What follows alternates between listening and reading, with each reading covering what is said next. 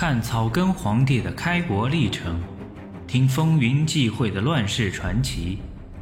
欢迎您收听《朱元璋传》，作者吴晗，演播埃里克里。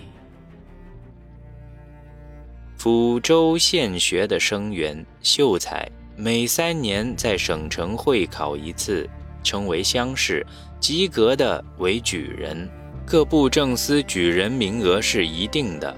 除直隶百人最多，广东、广西二十五人最少，其他都为四十人。第二年举人会考于京师，称会试。会试及格者，再在殿廷经一次复试，称廷试或殿试。发榜分一二三甲，一甲只有三人，分别叫做状元、榜眼、探花，赐进士及第。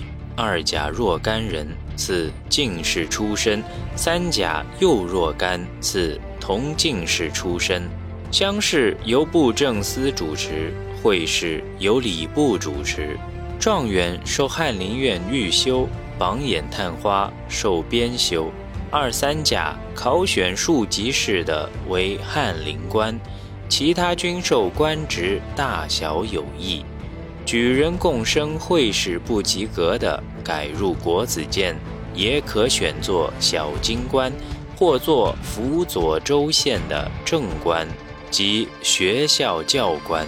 科举各级考试专以四书五经为题，文体略仿经义，题材繁为排偶，故作八股，亦称志异。这是朱元璋与刘基共同商定的。十五年以后。定制子午卯酉年乡试，辰戌丑未年会试。乡试在八月，会试在二月。每试三场，初试四书仪三道，经义四道；二场试论一道，判一道，招告表内科一道；三场试经务实务策五道。学校和科举并行，学校是科举的阶梯，科举是学生的出路。学校的兴办不但提高了全民的文化素质，更主要的是使皇朝的统治思想深入民心，不断的教化臣民遵守臣道、为国效力。科举的提倡，选拔查考了一批优秀人才，为皇朝的政治经济统治训练了一大批忠实能干的官僚人才。从某种程度上打破了任人唯亲的官场腐败气息，实现了唯才是举、科举面前人人平等的新的仕途之道。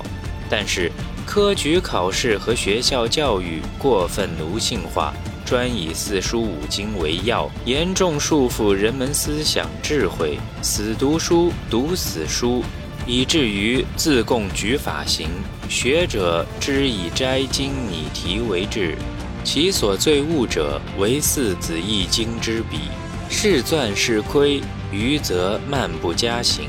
与之交谈，两目瞪然是，舌目强不能对，其迂腐之态可见一斑。以这样的人才去治国，因循守旧者是，革新进取者非。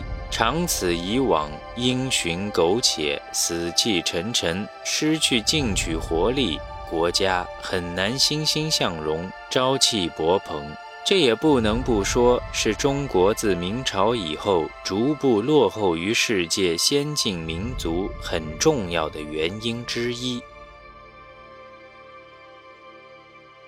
听众朋友，现在您收听的是《朱元璋传》，作者吴晗。演播埃里克里，本集已播讲完毕。欲知后事如何，欢迎订阅收听。